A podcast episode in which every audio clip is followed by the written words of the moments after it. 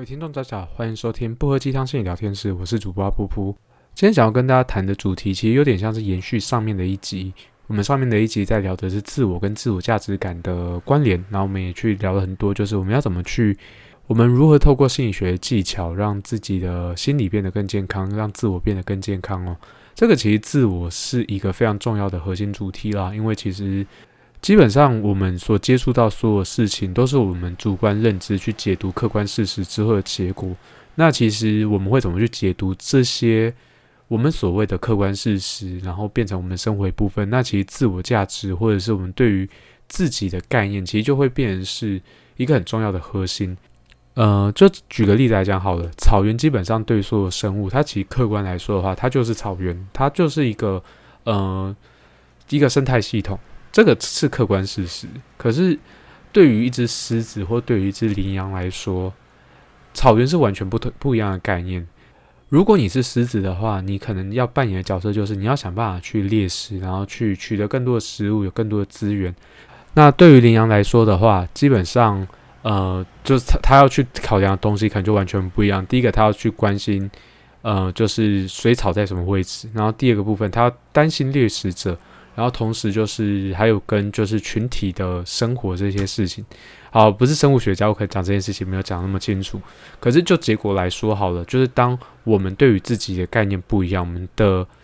对于自己的理解不一样。其实如果说你去看这个是一表一个比喻哦，你去看就是狮子或者是羚羊，它的生理构造其实都会有很大的区别。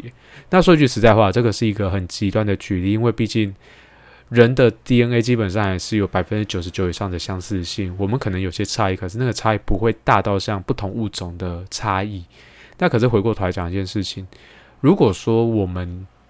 会因为我们对于自己的理解或者对于自己的感受不一样，而造成那么大的差异的话，那其实说一句实在话，我们把人类当成是一个母群体，那我们很有可能就是在人格特质上面，在性格上面，可能就会有所谓狮子跟羚羊的区别。这也就是为什么我们要去，就是让自己的自我价值感提高。自我价值感提高，并不是让我们变成是狮子，而是我们会更知道说我们自己的特色，我们自己对于自己的自信，对我们自己能做到什么，我们不能做到什么，我们越来越了解。在这种状况下的话，其实它都有更好的发挥。狮子跟羚羊也并没有说谁好谁坏，而是当呃羚羊很清楚知道他要做什么，它是一只自我价值感高的羚羊的话，他可能会非常清楚知道他要做什么，同时他也对他自己在做的事情是有信心的。那狮子也是一样的，如果他知道他的。特质就是狮子，他非常清楚，他对于自己的事情越来越有信心。那他相对来讲，在进行捕食这件事情，他也会更自在一点。那我们其实都一定会经历过自我怀疑啦，就是因为其实我们在成长的过程中，其实难免会有一些创伤，有一些挫折。那想当然尔，这些事情也势必会对于我们造成很多不嗯大小不一的影响。那这一块很自然而然就变成是我们在这世界上学习。那这些学习会怎么影响到我们？这一块就是我今天会想要跟大家多聊的。那前面算是前行提要了，后面算是真正的开始。前行提要三分钟，应该算是挺刚好的。那我觉得我们可以先来聊聊，就是算是现在精神疾患，或者是对于就是压力这件事情，我们最常去提到的一个概念，最常提到的一个词，叫做习得无助，或者叫习得性无助。那不管怎么翻译，其实简单讲，一定会有习得，一定会无助。那因为这个东西，其实说一句实在话，它就是一个后天习得，在某些情境底下，我们发现我们自己无力去阻止某些事情发生，然后或者是我们去顺这件事情发生。呃，这件事情有可能它只是偶然，我们没办法在那个当下可以去掌控那个局面。可久而久之，我们就开始相信说这件事情会呃永远的无可移除的持续发生在我们的生活中。于是我们。可能进一步的，我们放弃抵抗，然后甚至是我们去觉得说这就是正常，最后我们可能最后变成是一个加害者。这个东西其实有点算是先先去破梗了。为什么我们要聊这个东西？我觉得我们先来聊一个狗狗的情境哦，就是这边有只可爱的狗狗，就是好，就最近被迷梗洗脑这样子。那习得无助这个东西，它其实最早是有就是 Martin Seligman 他去做的一个实验。简单讲的话，他就是去。呃，就是去找了一只狗，然后这只狗的话，就是它就被关在一个盒子里面，然后这个盒子会持续的释放出电极，那这个电极呢，不管它按什么按钮啊，去做什么动作啊，它最终它都无法去终止这个电极。听起来很残忍吼。然后这这件事情就好玩了。然后同样有另外一组就是对实验的对照组，它就是设定就是设定说这只狗狗它所接触到的环境，它是一样会有电极，可是它会有个拉杆，有个按钮，它可以触碰这些杠杆按钮，去让这些电极可以停下来。那第三只狗狗，心理学家什么事情都没有对它做，它就只是一只在那个空间的狗狗而已。那就是在实验结束之后啊，就是他们去。他们去观察，就是这三只狗狗对于这就是对于他们生活的反应，就发现那只持续被电击怎么试都无效那只狗狗，它会有一个很很消沉，然后很失落的状况。那这个东西其实最后当下也是推推定说，它那个状况可能就是狗狗的忧郁症。那之后的话，就是他们就是在去把这三只狗狗放到同样的笼子里面。然后这个笼子是跟第二只狗狗一样的，它是会释放电极，可是它会有个拉杆，有个按钮，它可以去中断那个电极。那最后的结果就是，呃，我们先讲第二只狗跟第三只狗好了。第二只狗就是因为它有学习到说，诶，我知道开关在哪里，我知道把它关掉，所以它很快的就找到了按钮，然后把它关掉，于是它就没有电极了，它就再也不用受到痛苦了。那第三只狗只狗狗，它基本上是没有接触过这个环境，可是它还是会愿意去尝试。然后去试着把那个就是按钮关掉，它最后花了一段时间，它也找到那个按钮，试的觉得没问题就把它关掉，它也最后也没有任何的问题。那我们刚刚提到的另外一只狗狗，它遇到状况就是，即便就是有一个按钮是可以去取消那个电极的，可是它在因为它在过去的那个盒子里面，在完全一样情境里面，它这个经验是挫败的，所以它最后就是尝试都没有尝试。那最后结果就是，他就静静的在那只笼子里面被电到过世。那就只能说，就是以前的心理学家可以做这种很嗯没什么人性的实验哦，或没有什么狗性的实验。好，我自己觉得这个实验其实是有一点点残忍啦。对于很多爱狗人士，如果现在动保团大家出来抗议到爆炸，说你怎么可以对付这样子可爱的狗狗？对啊，要不然我们要对人做嘛？我这是认真讲一件事情，就是嗯。我们以前在研究的价值高于，就是我们对于研究伦理，它其实还是有一些些好处啦。虽然我自己也不支持这样的实验，可是确实它帮助我们发现很多事情。那那这个状况就是我们刚刚讲第一只狗狗的状况，它就是所谓习得无助感，就是我们在不断的尝试的过程里面，我们最终发现说，诶，我们好像怎么试都没有用，我怎么试都发现说这件事情是无效的。那最后我们就会因为。我们过去的经验告诉我们说这件事情是无效的，所以我们去遵循一个相对来讲消极、过早放弃的一个决策，然后最终也会导致说我们其实，在很多事情上面是呈现无力或者是不知道该怎么进行的状态。那这个现象其实你可以去推广到像是创伤后压抑症候群，或者是呃忧郁症。或者是我们各式各样的就是精神疾患，它只是要是有急性情绪，或者是慢性的失落情绪，它其实多多少少都会涉及到，哦，我好像做什么事情都无效，于是我就越来越消沉，越来越失落。那这一块的话，也确实就是会很影响到我们自己的生活。当如果我不知道大家有没有类似的经验，就是当我们对于某一件事情，我们曾经有很努力过，很努力学习练习过。好，就是举例来讲，好了，就像数学，对于对于很多人来讲，就是数学不会就是不会嘛。那这个件事情就是他经过了很长时间努力，他经过很多时间尝试，可他又必须要做这件事情，这件事情势必就会对于呃个人来讲会有很大的失落感跟创伤。那这个东西最终也会让大家对于就是看到数字就头晕，看到数字就头痛，然后甚至是直接就是把数学当成是一个废科这样子。可事实上就是。我们小的时候在学习的过程中，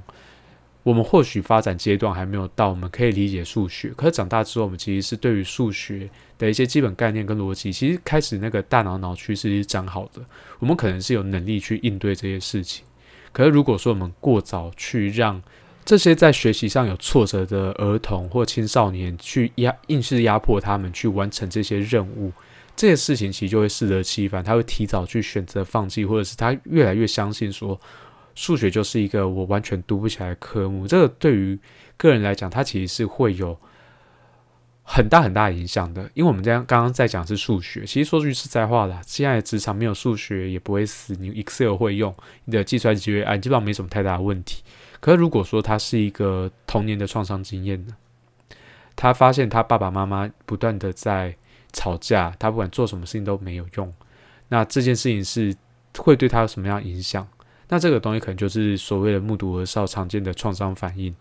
至于个人，他可能会慢慢的将这些经验内化，然后认为说这些是他的问题，然后把这些问题投射到自己身上。那再来的话，他可能会渗透。那他可能会对于就是某些特征的男性或某些特征的女性或某些特定的情境，他可能会觉得说他就是会导致就是吵架或者是关系最终就会导致冲突的结果，导致他长期不太敢去碰关系。那再的话，就是他会认为这个东西是趋于永恒而且不变的，因为他在过去的不断尝试里面，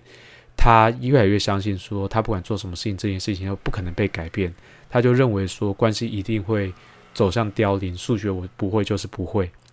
那这个东西其实就会变成是一个，如果说我们用比较呃。没什么同理心的说法，它就是它会呈现一个就是自我设限这件事情。而这个自我设限不见得是因为他愿意去选择设这个线，而是来自于说他长期在接触这些经验之后，他感受到那个限制跟痛苦太过强烈，最终导致说这个限制就在那边，他也不知道该怎么去扬弃这个限制，他甚至觉得这个限制是就是是他自己的问题，然后每个层面都会有限制。那其实基本上，如果说我们有身边有接触过一些就是精神病友，或者是我们自己本身可能就是有这样习得无助的经验，我们要真的去接触一个我们过去所害怕的东西，其实是非常非常难度的。这块也不是说就是我们努力去尝试，我们就可以尝试而来，而是我们需要开始先意识到我们自己是有那个能力，我们那个自我们的自我是已经成长到茁壮到可以去面对这些过去对我们来讲造成极大精神伤害的东西。然后我们才有办法去试着去挑战这件事情。如果说用比较智商语言来说的话，那就是你要试着先去找到自己的力量。那你找到自己的力量之后，你再去讨论说，诶，我们要怎么去练习，把这个无助感的这些事情、这些经验，能够慢慢的变成是，诶，我们发现我们可以做到这件事情。这件事情可能我做的也还也还不差，我可以达到，就是大部分人可以达到的水准。不过这件事情就会变成是回过头来讲，如果我们是教育工作者或者是心理学家的话，我们何必要让就是在成长中的孩子在很早年的时候就开始有这样子习得无助的机会？我们何不就在开头的时候就先知道说，哎，就是这个压力停在哪边，然后就好好的去陪他度过，而不是去压迫他、强迫他，然后对他施压。如果说你不写好的话，就重打五十大板之类的。这个其实也是我对于体罚的观点啦。其实你在一个就是小孩子面对到他的课业上无法执行完成，然后就是他倍感压力、焦虑的状况下，我们施加了更深、更强大的压力。你或许短期内你可以看到他的成绩有些微的进步，可是以长期来看的话，其实他对于他的就是发展，或者对于他自己个人的发展是不太好的事情。因为就是你认真讲，你去读过脑神经科学或者是大脑发展的话，有些孩子就真的到呃国中的时候，他还他的形式运运思起来没办法达到就是水准，相对来讲比较慢一点，也没有到迟缓，他就只是慢了一点点而已。他所以他那个东西学不会，他其实是有机会可以再往上跨的。可是，当他对于这个东西越恐惧的话，他自主要想要往上跨的意愿就越低。这东西也就是回到为什么我们绝大多数的人到了呃，就是大学毕业、高中毕业之后，他们就越来越抗拒他们要获取薪资这件事情。可认真讲，就是学校毕业了不起，二十五、二十六岁，研究所我们就夸张一点，念到三十岁好了。他接下来有至少三十五到四十年的时间要。工作，那工作其实认真讲一件事情，工作本身就是要学习的，你需要与时俱进。四十年前你初入职场，跟四十年后你自己在职场上面的发展，你需要的知识绝对是不一样的。可是如果说我们对于学习这件事情的乐趣是在求学阶段就全部被消磨掉的话，其实相对来讲，他要去进步，他要去推展的机会其实是低的。这个其实说句实在话，最后的结果其实是一些还蛮可惜的事情啦。而且，就是以现在目前的人类文明社会来说，这个基本上是一个系统性的问题。所以换句话说，它不是只有少数一两个孩子是这样的状态，可能有一群一大群孩子都是在面对这样子的挫折感啊、焦虑感啊、挫败感里面。所以这件事情长久来看，其实是还蛮让人担忧的啦。不过说句实在话，也没什么担忧。人类社会也就这样子维持了好几十年、几百年，甚至几千年。那就是还是有一些优秀的人去顺利的去对抗这一些压力跟焦虑。可是回过头来讲，如果说每个人都可以在，就是我们就讲的比较俗气一点，它就是适才适所，然后我们去调整我们的教育教育方针，会不会其实各个领域的人都有机会，呃，就是。得到一个比较心理健康的状况，然后同时他有比较强健的自我，他知道他自己在这个时候扮演是狮子还是羚羊，他要怎么去发挥自己的特长去解决问题。那人类的文明会不会进步的更快？会不会有更多不一样的东西出现呢？不过这是一个假设性的问题啦，我其实不会觉得就是这么顺利的状况会出现在人类现在的文明里面哦，它就是一个理想。可是我觉得讲理想不犯法，对吧？那其实说一句实在话，就是我们过往在学习过程中，我们可能就会遇到，呃，很多乐天生乐观的人，或者是我们直接讲他叫乐天派，他认为就所有事情都一定会往好的地方发展，然后就是所有事情都不会难得难得倒塌，然后所有事情都会迎刃而解。那其实说一句实在话啦，就是我们在成长过程中，你会发现这种乐天派越来越少，最终还能维持乐观的人，大部分都是在成长的过程中慢慢学会。那个 highlight 一下，学会怎么变得乐观这件事情，这就是我后面想要跟大家聊的一个概念，叫做习得性乐观。因为其实对于呃心理学家来讲，天生的乐观，它就是一个就是婴儿气质，它是一个与生俱来的特质。那可是我们在成长过程中，我们不可能就是一天生就是就是十八般武艺一样精通，我直接从小学一年级就是拿满分到就是研究所毕业，这件事情是不可能的。我们一定会经验到挫败，我们一定要经验，我们一定会经验经验到挫折。那乐观这件事情，如果说它是与生俱来的，它其实相对来讲，其实我们需要一个隐忧，就是他在经历过挫折的时候，会不会反而造成他的一些对最自我价值感的质疑跟毁灭？我觉得这个也是呃所谓的正向心理学最常被大家误解的区块哦，就是美国前。大概二三十年吧，其实都很善用或者是滥用，就是正向心理学概念在进行教育。基本上就是很像是 George Carlin 他在里面讲的说，就是每个小朋友都是第一名，每个小朋友都是优胜者，没有输家。这东西其实是有点误解了我们所谓正向心理学至于教育的使用。正向心理学，他说句实在话，他的确是避免孩子去承担足以造成他有。创伤经验的压力，可是并不是我们不去告诉他说，就是有你你是需要经验压力的。那过去这几十年来的所谓的正向教育，其实就某些角度来讲，它是用乐观跟正向这件事情包装，呃，包装就是孩子需要面对现实这件事情，去让孩子去避免去在挫折中成长这件事。挫折本身对于人来讲是重要的啦，这也是为什么前几十年。呃，美国的教育其实一直养出一群就是自尊心爆棚，可是没什么实力的人。那这东西其实教育这种事情本来也就是在不断的理论的尝试修正之后，我们在不断的做实验，我们去慢慢的去找到怎样的教育是对于现在孩子是好的。所以这它就是实验过程。这很像是我们就是过往就是打骂教育，发现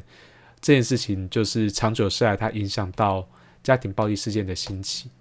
那这件事情回过头来讲，我们现在在开始。讨论到我们跟孩子去讲道理，我们去好好的去跟孩子去谈说，我们要怎么有原则去应对这件事情，进而去取代所谓的体罚。我们其实就在讲的事情是，就是合理管教了。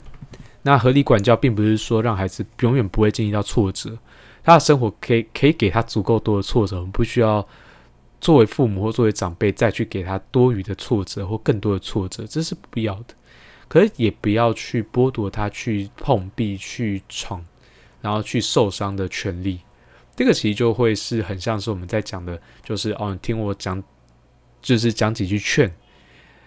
这些事情你不要去试，你试了，姐铁定不会好下场。就是不听老人言，吃亏在眼前。可是所有经验都是试出来的，就算你告诉我这些经验是会有负面的结果。我会记得它有负面的结果，也是因为我去试出来，或者是我确实感同身受，知道说你所说的负面结果是什么。有点扯远了。那习得性乐观，它基本上就是在我们不断的挫折、不断的挫败这些经验里面，慢慢找到一个东西，叫做我要怎么样让自己还在这些挫折里面保有希望？我要怎么样让自己维持一个相对来讲比较正面，然后知道要怎么去面对这些挫折，我不需要去逃掉这件事情。我可以去让自己用一个比较健康的心情去面对这些压力跟焦虑，这其实就习得性乐观。我觉得习得性乐观的人大概会有两个特征啊，第一个就是去分辨什么事情是可控，什么事情是不可控的。这个很像是我们之前在谈，就是我们要如何面对就是肺炎，我们要怎么样去安定好自己的内心的策略一样。我们先去分辨什么东西是可控的，什么东西是不可控的。可控的，我们就顺其自然，好好掌控它；不可控的，就是就是让它去发生，因为我们确实不可控制它。就有一种，就是我们把这些事情分出来，他忙他的，不可控忙他的，我们忙我们的，我们忙我们可控的事情，两者是不相干。这个其实就是我们一般在去谈心理治疗里面的森田疗法最核心的精神。我们去试着去把这两件事情分辨出来，他忙他们的，我忙我的，我忙我可控的事情。那不可控的事情，你他们去忙他们的。那第二个是点，就是在于，就是他们怎么去采取怎样的归因方式。我认真要讲一件事情是，所有的人他对于归因都会有一个倾向，可是所有的归因策略，它应该都是可以均衡被选择的采用，并不是说啊，我们习惯外归因，于是我所有事情都外归因；我习惯内归因，我所有事情都内归因。基本上它会是一个可以弹性调整，我们可以试着去松动，因为确实这个东西很像是我之前听朱家安聊过一个哲学课。我现在把杯子就是摔摔破在地上，到底杯子为什么会破？第一个我没有我我没有拿好，它是内归因，它是我自己选择它放掉的。可是如果说我们是在一个没有地心引力的空间呢，我放掉也没差，它也是会漂浮在空中，或者是缓慢的落下，不至于它碎裂。所以它其实会是有两个层面，我们的内归因是我放掉，这是我就是是我所造成的部分；另外一个是有地心引力。虽然这个例子它有点像在耍嘴皮子，可是很多事情也确实是这个样子。有些事情就是我们会有我们自己个人的因素影响到这件事情，另外它一定会有外在因素去影响到这件事情的发生。它两者之间到底谁可控谁不可控这件事情，其实很难从外观跟内观去判断。可是认真讲一件事情，就是我们要怎么去合适的去关注我们到底在什么时间点要用什么归因。当我们对这件事情是可控的，或者是它是有挑战性，我们是可以尝试去调整改变，去让自己变得更好的一些事情的一些压力事件，我们可以采取内过因。我要怎么做得更好，可以让我自己。自己变得更棒，我就可以成为一个更优秀的人。那另外一件事情是我们知道，这就是时势所趋，外在环境造成我这件事情其实选择有限的这类事情，我们让它变成外过音。这样讲可能其实有点抽象啊，这就很像是我们看到一张考卷，我们上面写了，呃，假设说我们考了六十分，六十分差不多了。那个，当我们知道说，哦，就是我现在国三，然后我写这张考卷。我我写六十分，这个程度其实差不多就是国三的水准。我我知道我可以再试着更努力，让自己做得更好，我可能有机会拿到八十分，拿到九十分。那另外一种情境就是，你在国三的时候，老师丢一张微积分考卷给你，你还能够拿到六十分，然后你可能还就是可能还你看到这个分数会觉得很沮丧。可事实上，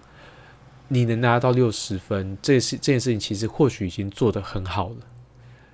或许有一部分原因是因为这张考卷他妈出的太难了，你才国三，然后你考六十分，他考的是微积分诶。那这件事情你只有六十分，这件事情它到底是该被称许的，还是我们其实是需要去稍微去念一下，说我们该努力用功念书。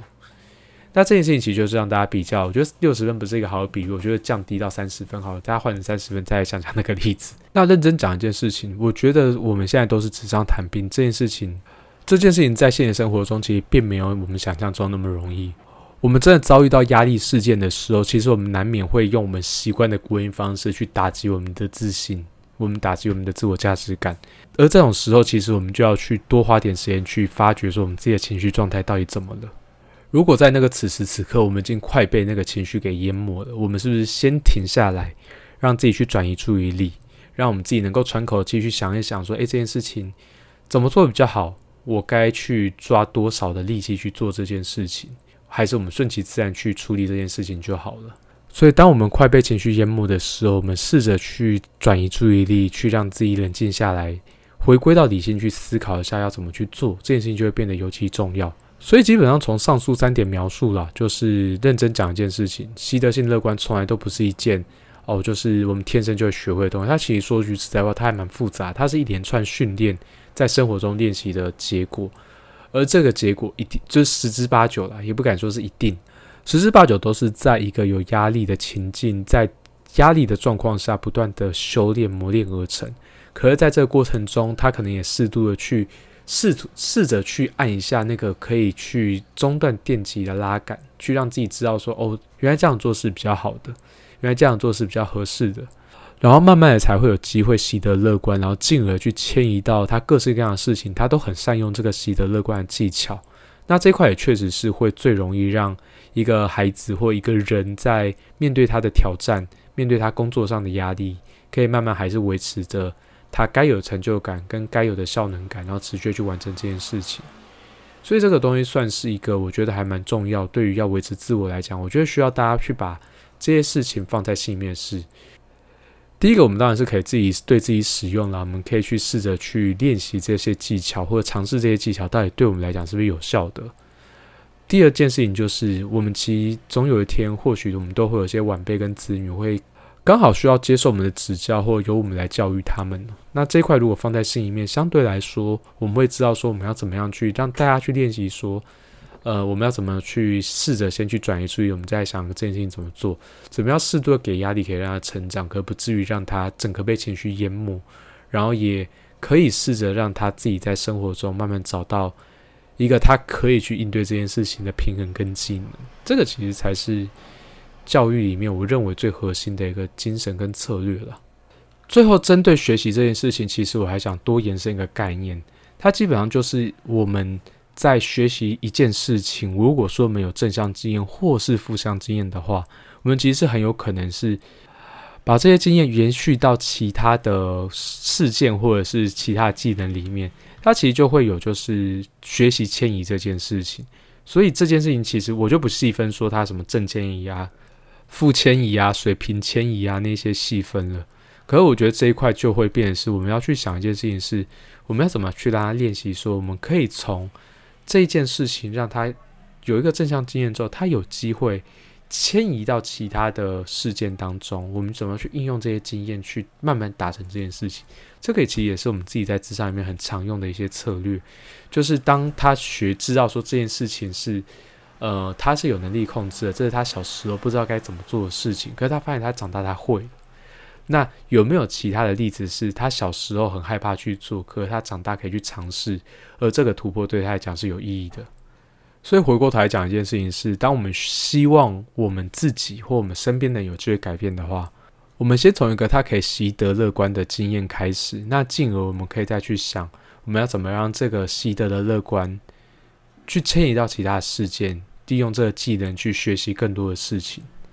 那这个或许是一个有趣的经验分享。因为我自己会觉得，学习一个新的东西，它终究还是技能。可是有些心法的东西，我们反而很少有机会去跟大家聊聊这件事情。我觉得或许这样子的讨论或这样子的交流，或许会对于就是我们要怎么样去提供我们自己的后辈一些教育。或者是提供他们一些练习跟挑战的时候，他或许可以当成是一些些参考。那我原本是想要在后面去讲一些我自己在事务工作上的例子啊，不过前后其实穿插蛮多举例的，所以我觉得应该蛮够的啦。就是这一集也录了三十分钟，我觉得时间差不多了。那以上就是这一集的内容，然后或许我们可以有机会再来聊聊这个主题。那很谢谢大家今天收听，我是阿噗噗，就这样，拜。